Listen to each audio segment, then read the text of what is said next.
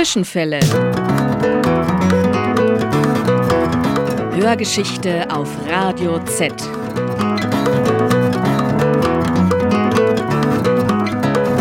War da was?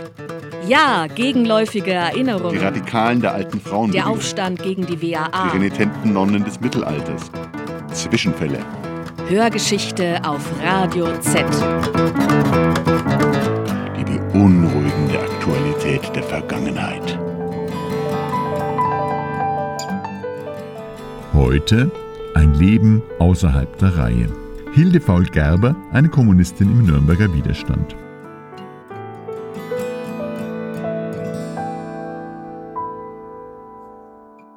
Ein Interview, zwei Musikkassetten, 180 Minuten Tonaufnahme von 1995. Man kann die gewöhnungsbedürftige Tonqualität bereits erahnen. Und doch muten wir diese den Hörerinnen und Hörern der Zwischenfälle zu. Denn wir finden dieses mit der kommunistischen Widerstandskämpferin Hilde Faul Gerber vor einem Vierteljahrhundert geführte Interview absolut aussagekräftig. Die konspirative Arbeit gegen Nazis, ausgeübt von einfachen Menschen aus der Arbeiter- und Arbeiterinnenschicht, wird dadurch leicht greifbar.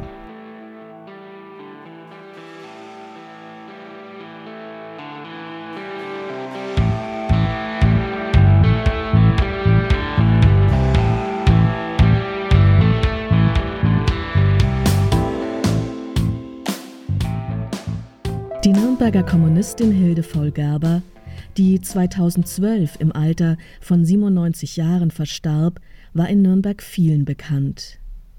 Auch nach 1945 hielt sie an ihrer kommunistischen Überzeugung fest und wurde wegen ihres Protests gegen die Remilitarisierung der frühen Bundesrepublik abermals strafrechtlich verfolgt.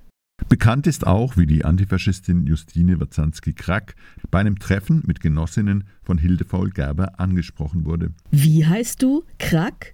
Wo kommst du her? Aus Moringen? Bei deinem Großvater war ich im KZ gesessen. Tatsächlich war Hugo Krack der Direktor des Werkhauses in Moringen gewesen und er blieb es, auch als das Arbeitshaus in das erste Frauen-KZ in NS-Deutschland umfunktioniert wurde. Hilde Faul war eine von vielen tausend KZ-Häftlingen. Doch zurück zu den Anfängen, wie alles begann. Hilde Faul war 15 Jahre alt, als sie 1930 in den KJVD eintrat, in den Kommunistischen Jugendverband Deutschlands. Für die gebürtige Nürnbergerin war dieser Schritt nur folgerichtig. Ihre Eltern kommunistisch, alle ihre Geschwister in der Jugend- oder Parteiarbeit tätig. Auch für sie stand fest, dass sie diese politische Richtung einschlagen würde. Ein einfacher Lebensweg war das nicht. Wenn Kommunist warst, warst du immer mit einem Bein im Gefängnis gestanden. Gleich 1931 wurde sie zum ersten Mal verhaftet. Sie hatte an einer Bezirkskonferenz des KJVDs in der Nürnberger Südstadt teilgenommen und die Versammlung wurde von der Polizei gesprengt. Die festgenommenen Jugendlichen wurden erkennungsdienstlich behandelt, aber noch am selben Tag wieder freigelassen. Als die Nazis 1933 an die Macht kamen, waren sie und Kuni Schwab mit dabei, um das Büro der KPD in der Keplerstraße zu räumen. Sämtliche Schriften und Materialien mussten in Sicherheit gebracht werden. Die beiden Mädchen stopften sich Unterlagen in ihre mit Gummis abgeschnürten Hosen und wurden nicht behelligt. Der Weg zur illegalen Arbeit war damit vorgezeichnet. Kuni Schumann-Schwab, über die es bereits eine Sendung bei den Zwischenfällen gibt, kam ursprünglich aus einer sozialdemokratischen Familie und war Mitglied in der SAJ. Doch die Schulungsabende und Diskussionen im Kommunistischen Jugendverband fand sie interessanter, weshalb sie häufig zu Gast war. Die beiden Mädchen freundeten sich an, Hilde über Kuni Schwab. Und hat vor allem bei uns immer in den Versammlungen was, in unseren Mitgliederversammlungen, weil bei uns viel diskutiert worden ist. Dass man sagt, so ernstlich, ernstlich haben wir diskutiert, ihn und er, drüber und drunter, natürlich auch auf verschiedene Meinungen gehabt und da war sie immer dabei, das hat sie interessiert. Einen Tag nach der Machtübernahme der Nazis trat Kuni Schumann-Schwab in die Kommunistische Partei ein und arbeitete in der Illegalität gegen Nazis. Auch Hilde Gerber wurde aktiv. Sie verteilte Flugblätter gegen die Nationalsozialisten in der Nürnberger Südstadt und klebte Plakate mit Parolen wie Nieder mit Hitler an die Mauern oder versuchte, kleine Demonstrationszüge zu initiieren. Außerdem war sie Teil des illegalen Vertriebs antifaschistischer Blätter, Zeitungen und Zeitschriften, der über die emigrierten und geflüchteten Genossinnen und Genossen aus der Tschechei über die grüne Grenze nach Nordbayern organisiert wurde. Lapidar schildert sie, wie sie bei ihren konspirativen Zusammenkünften in Kleinstgruppen über die Ankunft einer Sendung informiert wurden und dann die Weitergabe unter sich aufteilten.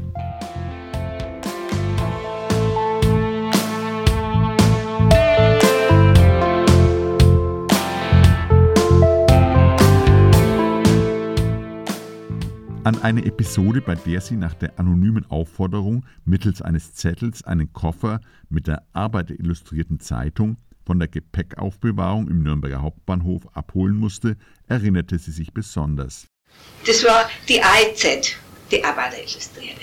Die AIZ, die haben wir ja aus der Tschechei gekriegt. Sie haben die, die Flugblätter und, und, Zeitungen, die in der Tschechei gedruckt worden sind, haben die geholt über die grüne Grenze und sind dann irgendwie nach Nürnberg transportiert worden. Wie, das weiß ich nicht. Sicher mit dem Zug. Auf jeden Fall war damals die Gepäckaufbewahrung war noch nicht so einzelne Kästler, ne? sondern es war anders organisiert. Da habe ich mal einen Zettel gekriegt zur Gepäckaufbewahrung, hole den und den Koffer ab und ich habe gewusst, dass die AEZ drin ist. Und ich gehe hinten am Südausgang raus, kommt der Druck SA-Leit her Woanders waren es die Schläger und da bei Frauen haben sie sich aufgeführt als Gentleman. Mir sofort den Koffer abgenommen. Wo gehen Sie hin darauf? Ja, ja, sofort den Koffer mitgeschleppt. Es sind diese Schreckmomente, die wohl die illegale Arbeit kennzeichnen.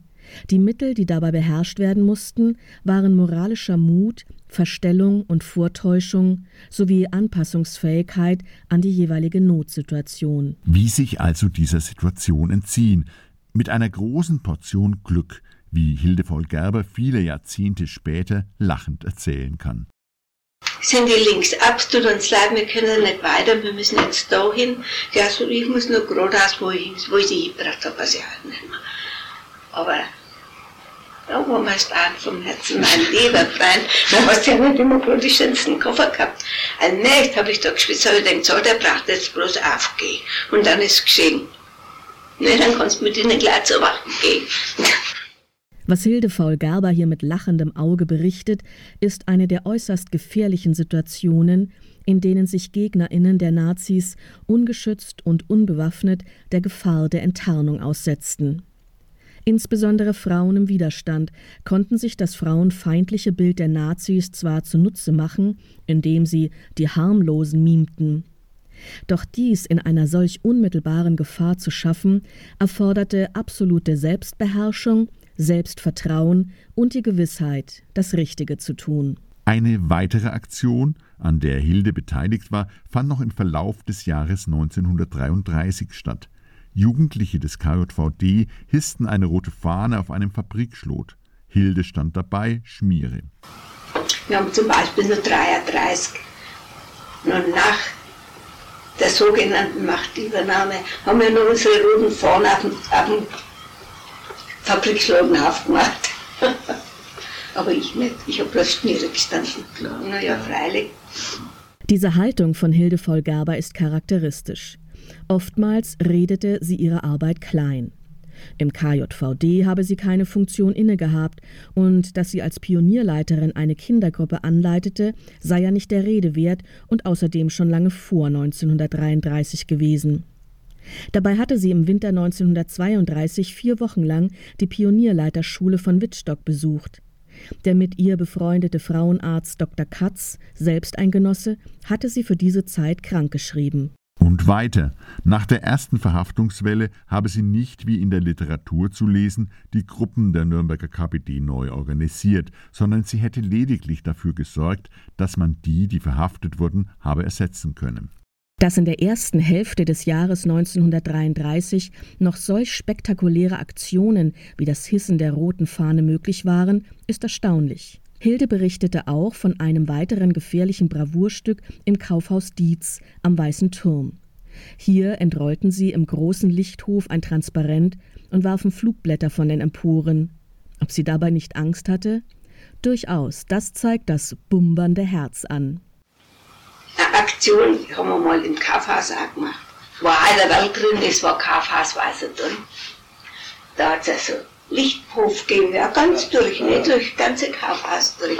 Und da haben wir ersten Stock transparent runtergelassen. Mei, jetzt haben wir schon Pumper drin. ne? Und ich habe es transparent runtergelassen, aber ich weiß den Inhalt, ich kann mir auch keinen Inhalt mehr erinnern. Und unsere Genossen, die waren ein wenig auf der anderen Seite gestanden und haben Flugblätter gleich runtergeschmissen. Freilich, wenn du das richtig überlegst, nee, ist das ein wenig, sagst du, hm, hm, damit haben wir gegen den Nazi gekämpft. Aber frage ich Sie, was für welche Möglichkeiten haben wir gehabt? Wir haben, wir haben nicht die Möglichkeiten gehabt, wie Herr von und zu. Später, später, wie sie gesehen haben, dass alles scheiße ist. Da haben sie sich gerührt. Aber vorher, 33 haben sie uns doch alle allein gelassen. Ja. Wer denn?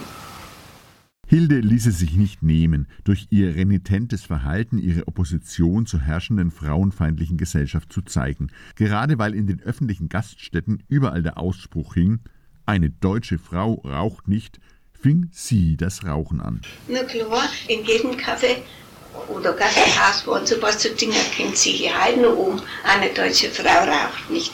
Da habe ich gesagt, das wollen wir schon sehen, ob die nicht raucht.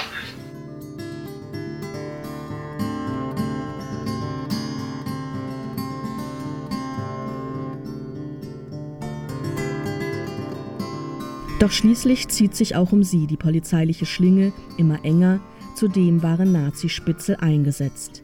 Am 15. August 1933, morgens um 5 Uhr, wurde sie in ihrem eigenen Haus von der SA verhaftet. In nur zehn Tagen hätte sie ihren 18. Geburtstag gefeiert. Auch ihr Bruder Hans wurde am selben Tag festgenommen. Die erste Station der nun beginnenden langen Gefängnis- und KZ-Odyssee begann in dem berüchtigten Klöcknerhaus, dem Haus der SA-Röhm-Standarte an der Ecke Spittler-Torgraben, Kontumatsgarten. Und dann haben die uns ins Röhmhaus gebracht. Mein Bruder haben sie hinten, da war so ein Pavillon, da haben sie meinen Bruder abgelegt und mich haben sie runtergeführt im Keller. Ja, der, die Keller, also da ist fast mal wenig schwummerig, da waren vorne so, wenn du runtergekommen bist, so ganze Ständer mit so Gewehren. Dann bist du in den Keller reingekommen, die waren alle mit, mit Decken verhangen, die Fenster. Ne, Menschenskind. Verhör, Verhör, ich habe ja wohl nichts gewusst. Schwummrig, wie Hilde sagt, wurde ihr auch nochmal, als sie vom Röhmhaus weiter in die sogenannte Kaunwache am Halbplatz 4 verbracht wurde. Sie kannte diesen Ort als Folterstätte von Ludwig Göring und Oskar Pflaumer, der das erste Todesopfer der Nazis in Nürnberg war. Beide waren im Zusammenhang mit der Aufdeckung der illegalen Höhlendruckerei hierher verbracht und gefoltert worden. Richtige Schlägertypen seien diese SA-Männer gewesen, da sei ihr schon mulmig geworden, äußert sie in dem Interview. Doch die Vorgehensweise der Nazis war in ihrem Fall nicht physisch gewalttätig, doch versuchten sie, erfolglos, Hilde psychologisch zu zermürben. So legten ihr die SA-Männer die Fotografie einer kahlgeschorenen Frau vor mit der Drohung, dies würde ihr auch widerfahren, wenn sie keine Aussagen machen würde. Erstaunlich, wie gefasst die 17-Jährige die Situation meisterte. Hilde erzählt: Allgemeine Beschimpfungen und so weiter, aber das tut ja nicht weh. Ne? Das, solange bloß, solange das bloß angedroht wird, solange macht es da nichts aus. Dass ihrem Bruder Hans und ihr bei diesen Verhören nichts weiter angetan wurde, war einem in die SA eingeschleusten Genossen zu verdanken. Doch davon erfuhren sie erst später. Die SA übergab sie der Gestapo, die ihren Sitz im Polizeipräsidium hatte. Dort verbrachte Hilde Gerber eine Nacht in der Zelle mit Holzbritsche und ohne Decke. Eine weitere Station waren die mittelalterlichen Lochgefängnisse unter dem alten Rathaus, wo sie zwei Nächte verbringen musste.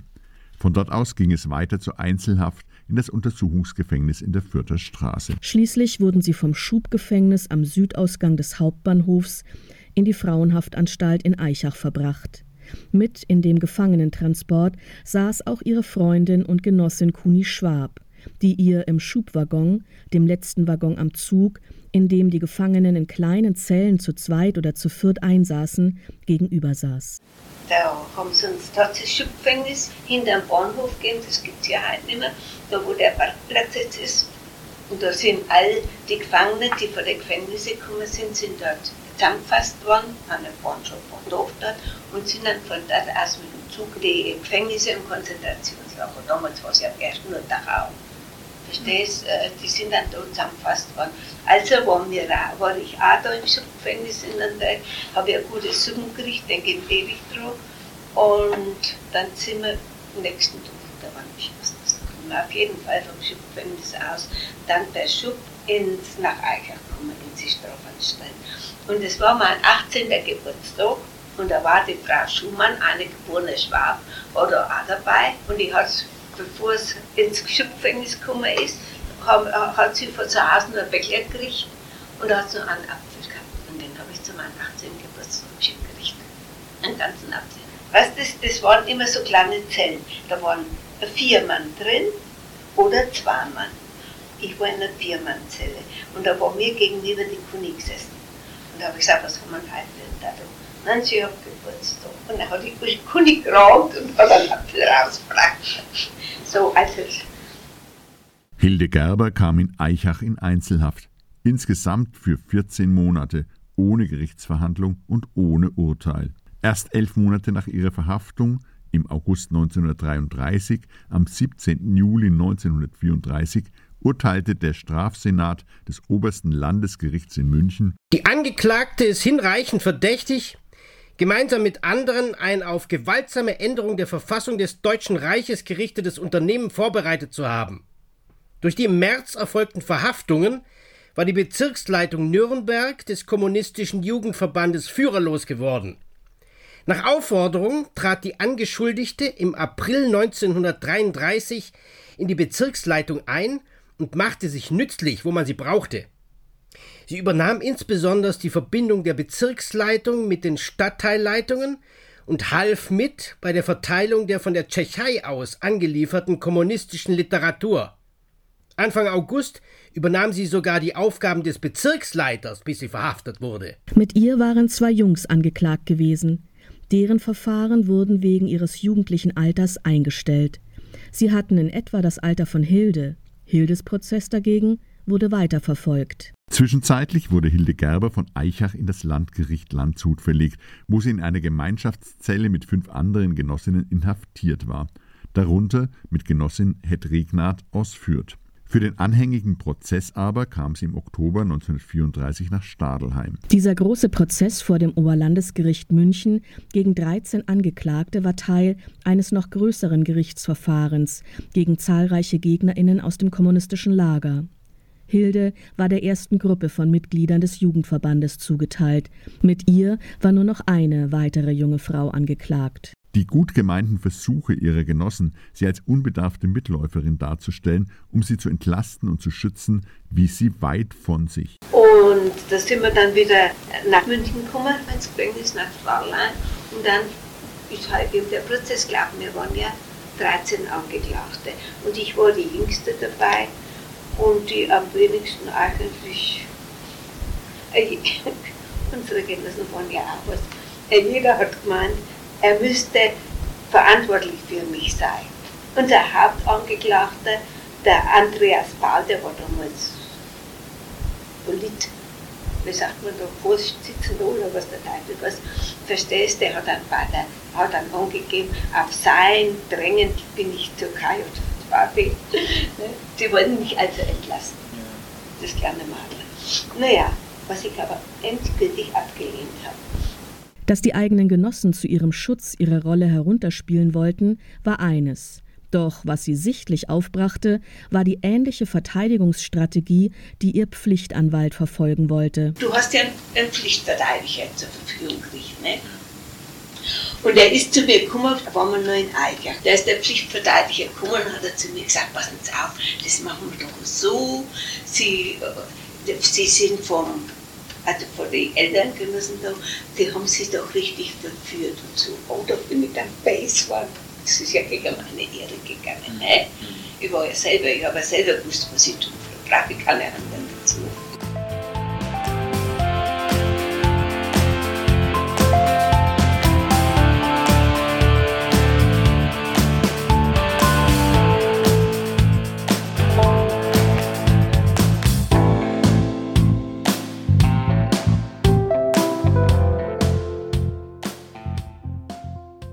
Am 29. Oktober 1934 erfolgte ihre Verurteilung zu acht Monaten Gefängnis wegen Vorbereitung zum Hochverrat. Die Angeklagten haben es unternommen, den Zusammenhalt des KJVD und der KPD aufrechtzuerhalten. Insbesondere förderten sie als Mittäter die Ziele der KPD dadurch, dass sie Beiträge für die Partei erhoben. Zum Teil stellten sie auch Zeitschriften und Flugblätter her und sorgten für ihre Verbreitung. Ferner hielten sie vom März 1933 bis zu ihrer Festnahme die Verbindung mit den Kommunisten in der Tschechoslowakei aufrecht. Ohne Anrechnung ihrer bisherigen Haftzeit musste sie die vollen acht Monate absitzen. Hilde wurde nun wieder nach Eichach in Einzelhaft gebracht. Doch die Inhaftierten fanden Mittel und Wege, miteinander zu kommunizieren, so mittels Klopfzeichen. Dass dies recht kompliziert war, macht Hilde deutlich. Du hast das Alphabet abgeteilt, fünf mal fünf. Der erste Klopfer, das war die wievielte Reihe der Buchstabe ist, oder rechts weg der wievielte Buchstabe, das hast du im Kopf. Ist eins und sagen wir mal, und dann drei war zehn. Ne? Das aber wie sie uns Länder gekommen sind, war es natürlich Feierabend. Auch ihre Mitgefangene Kuni Schwab berichtet davon. Sind wir beim Klopfen erwischt worden. Die anderen, die auch isolierte waren, wir waren alle nebeneinander, die vier. Und da haben wir uns, also diese Sprache, ich weiß auch nicht, wie lernt man halt diese Zeilen da, ne? Also immer fünf Buchstaben. Und das haben wir recht schnell kapiert, alle vier, wer es uns gelernt hat, weiß ich gar nicht mehr. Wer als Erster angefangen hat, das System da. Wir haben nicht mit Briefen das, äh, angefangen, sondern gleich mit Klopfsystem.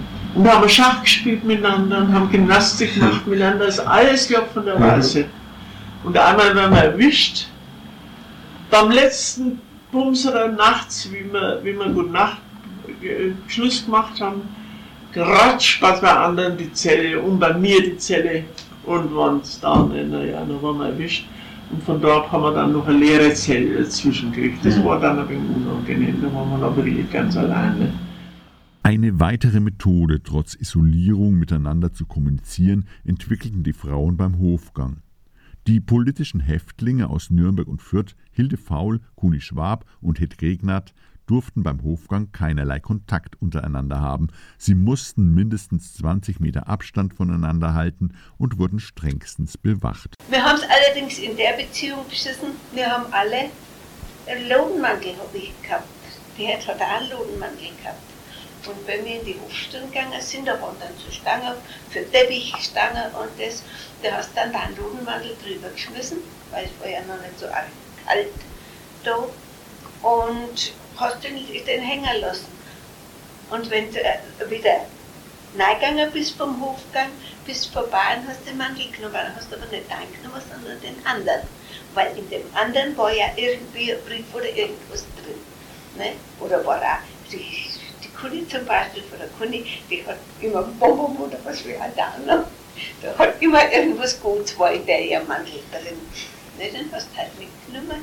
Und wenn du das nächsten Tag in den Hof gegangen bist, hast du ihn wieder hingehängt, dann hat der andere wieder ihren eigenen Mantel gemacht. Auch in der alle zwei Wochen durchgeführten Turnstunde gab es Gelegenheiten, Informationen auszutauschen und sich Kassiber, kleine beschriebene Zettelchen, zukommen zu lassen. Ein solcher Informationstransfer sollte für Hilde Gerber verhängnisvoll werden.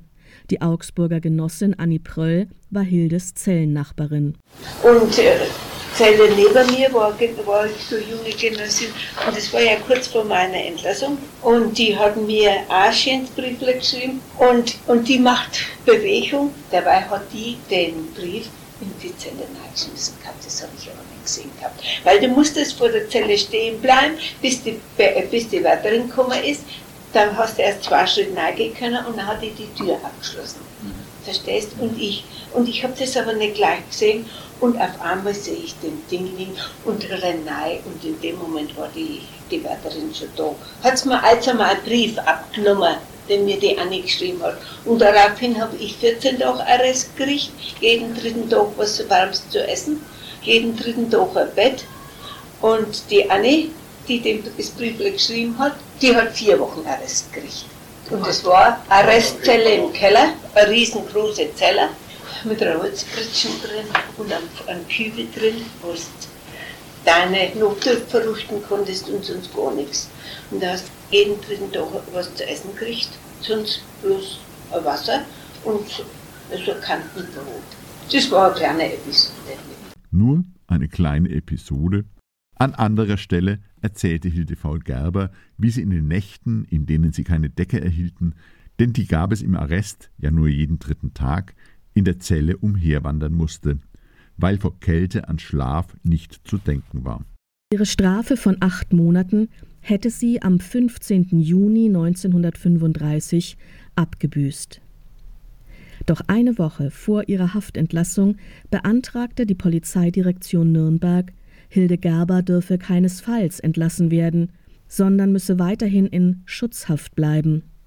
In dem Schutzhaftbefehl hieß es Während ihrer Strafzeit hat sie mit einer weiteren politischen Gefangenen in der Strafanstalt Kassiber gewechselt, sodass bei ihr von einer inneren Wandlung nicht die Rede sein kann. Bei dieser radikalen Einstellung der Gerber ist mit Bestimmtheit damit zu rechnen, dass sie, falls auf freien Fuß gesetzt, ihr staatsfeindliches Treiben fortgesetzt wird. Sie bildet somit eine unmittelbare Gefahr für die öffentliche Sicherheit und Ordnung.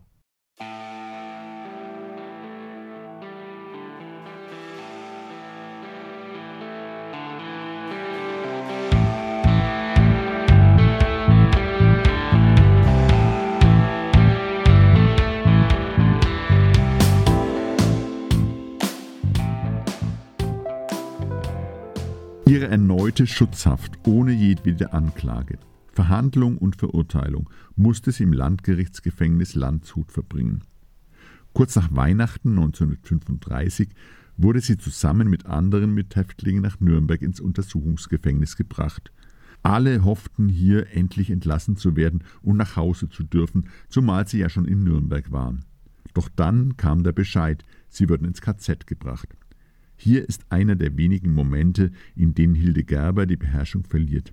Allerdings nicht um ihrer selbst willen, sondern wegen der Grausamkeit gegenüber Toni Reis, einer Mitgefangenen, die mit einem Nürnberger verheiratet war und eine kleine Tochter namens Ruth hatte, die sie nun weiterhin nicht würde sehen können.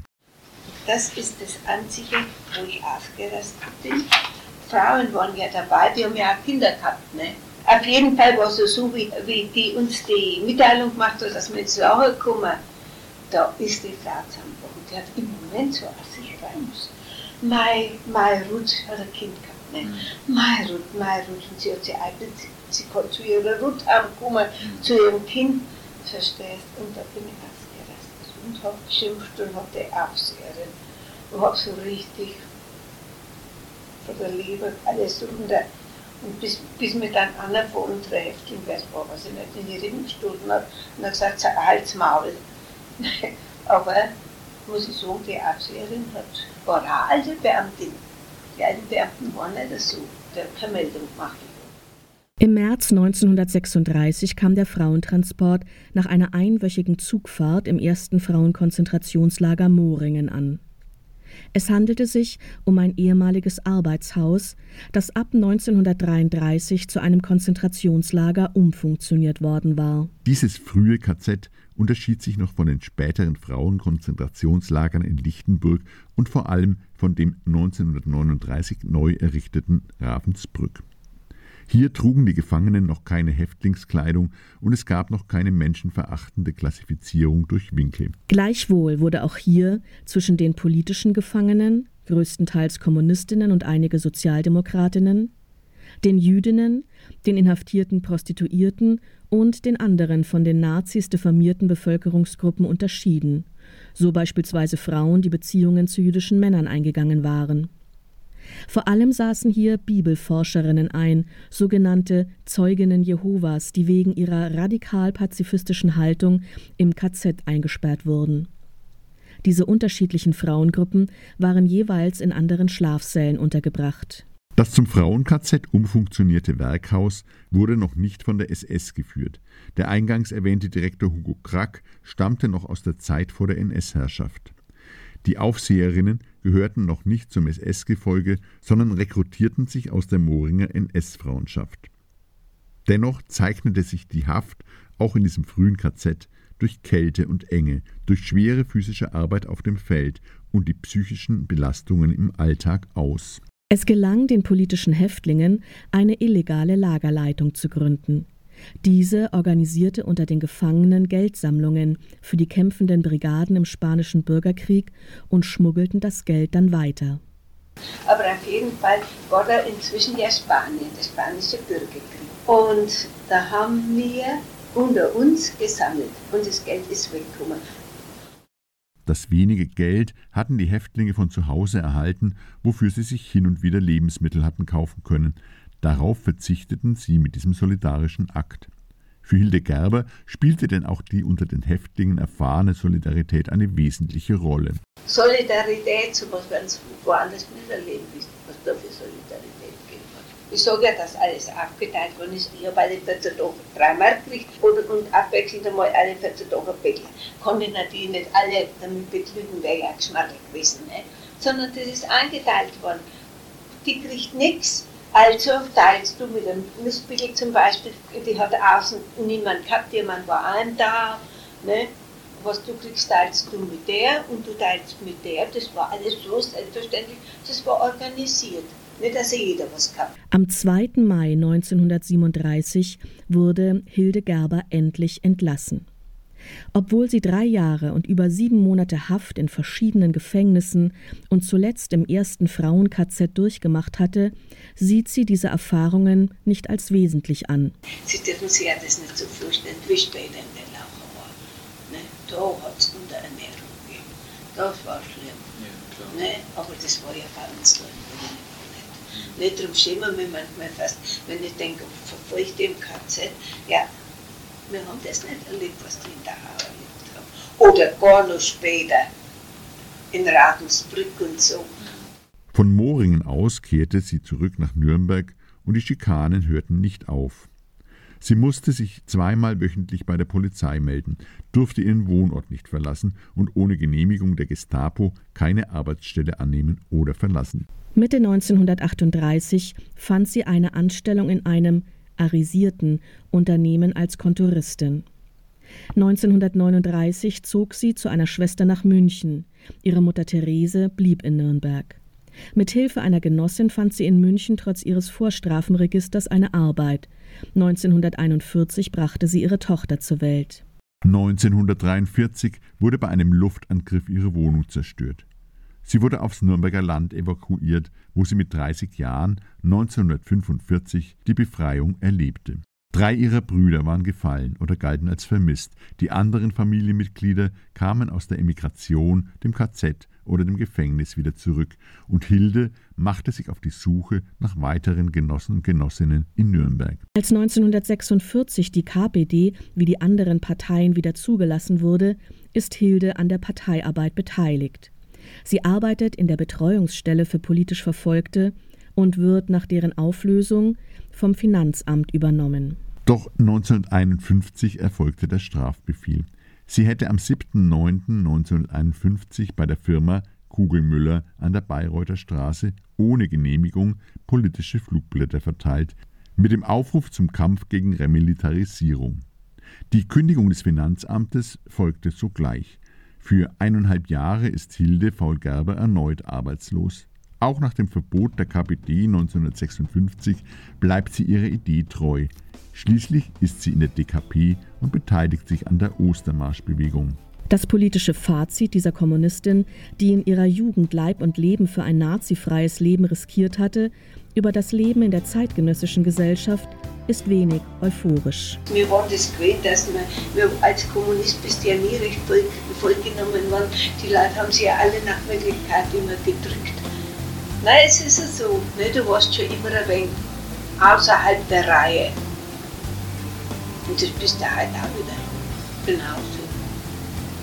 Warst, bist immer ein wenig, als, als was denn, wirst dem nicht anerkannt.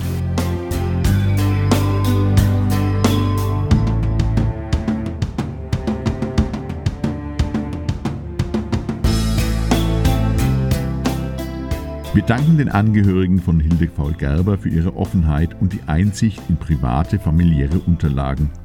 Auch das Interview von 1995 wurde uns auf einem MC zur Verfügung gestellt.